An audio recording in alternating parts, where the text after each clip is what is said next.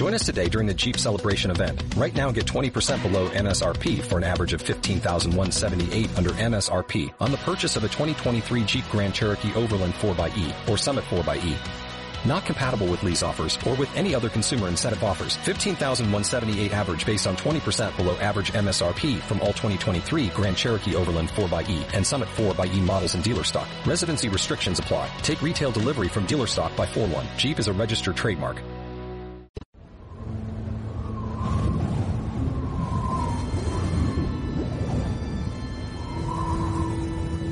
En aquel tiempo los discípulos de Juan se le acercan a Jesús preguntándole, ¿por qué nosotros y los fariseos ayunamos a menudo y en cambio tus discípulos no ayunan?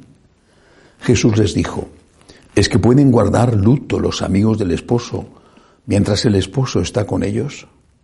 Llegarán días en que les arrebatarán al esposo y entonces ayunarán. Palabra del Señor.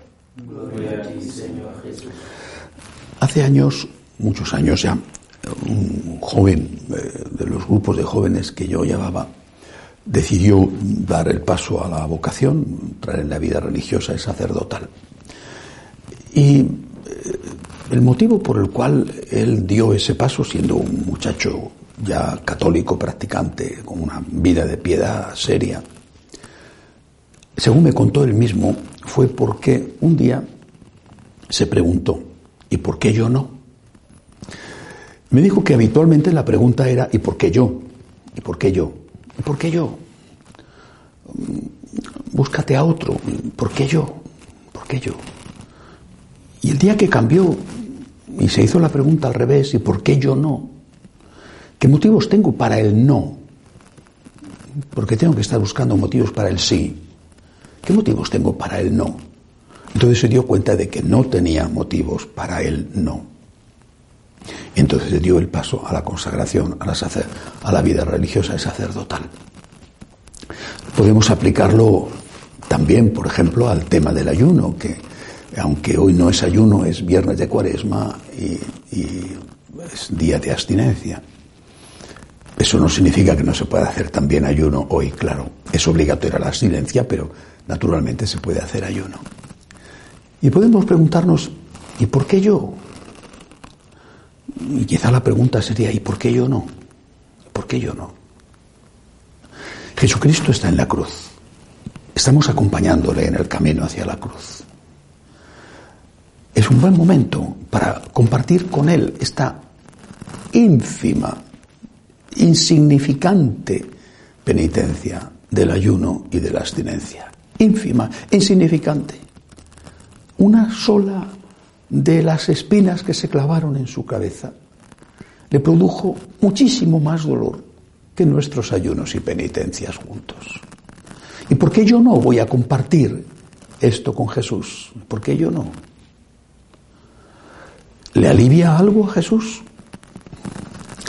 Por supuesto, aquello ocurrió hace dos mil años. Pero ¿le alivió a Jesús que su mamá estuviera allí? Sin duda que sí. Y le hubiera aliviado muchísimo que estuviera también San Pedro, Santiago, Santo Tomás, San Felipe, que estaban escondidos, solamente estaba San Juan. Hubiera tenido las mismas espinas en la cabeza y el mismo cuerpo desgarrado, pero le hubiera aliviado. Nosotros aliviamos a Jesús espiritualmente, compartiendo con Él esto. No estoy hablando de, de, fustigarnos como si fuéramos faquires que se tragan sables y duermen en clavos. Estoy hablando de que el ayuno, la abstinencia, es una ínfima forma de compartir el sacrificio de Cristo en la cruz y darnos cuenta de lo terrible que fue aquello y que lo hizo por amor a nosotros. ¿Y por qué yo no voy a compartir ese sufrimiento de Cristo? ¿Por qué yo no? Es un don, es una gracia que sin duda va a abrir la puerta a otras gracias todavía mayores. Quiero, Señor, recorrer tu camino. También me acuerdo que de niño, no sé, claro, cuando me lo contaron, pero era muy pequeño y no lo he olvidado. Contaban una historia en el colegio y era una historia muy bonita. En, mi ciudad, en Madrid, Eh, hay todavía, confío en que haya en primavera golondrinas. Bueno, las cantaba Becker, ¿no? Volverán las oscuras golondrinas a tu balcón, los nidos a colgar. Y contaba la historia de que las golondrinas, eh, el día de la muerte de nuestro Señor en la cruz, habían estado rodeando eh, la cruz y con ese vuelo tan rápido que tienen, cada vez que pasaban le quitaban una espina de la corona. Y a, nosotros los niños nos decían que teníamos que ser como las golondrinas, que le quitaban sufrimiento a Jesús espinas de la corona, aunque nos claváramos la espina en nuestras manos compartir la corona de Jesús, compartir su cruz con esta ínfima cosa que son las penitencias. Naturalmente que eso, seguramente que alguno dirá, y yo ya lo digo anticipándome, que eso no es lo más importante, ¿no? Lo más importante es la caridad. Yo puedo no comer, no comer pescado.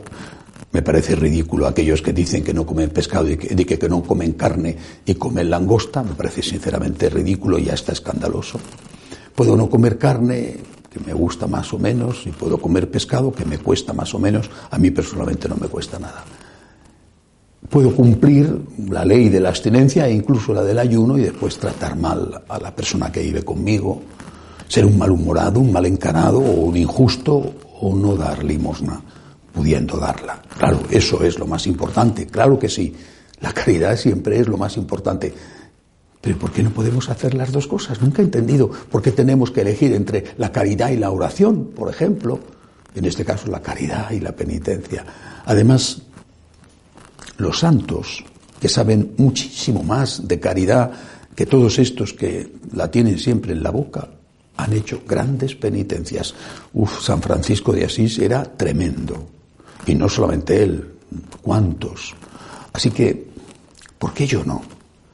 ¿Por qué yo no voy a consagrarme a Dios? ¿Por qué yo no voy a seguir a Jesús en el camino de la cruz? ¿Por qué yo no voy a tener la caridad que Él tuvo? ¿Por qué yo no le voy a dar a Él el corazón como Él me lo ha dado a mí?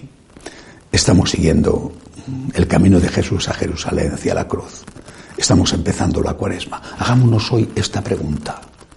No porque yo tengo que seguir a Jesús, no porque yo tengo que amar como Él, sino porque yo que he sido amado por Él, no voy a amarle como Él se merece. Que así sea.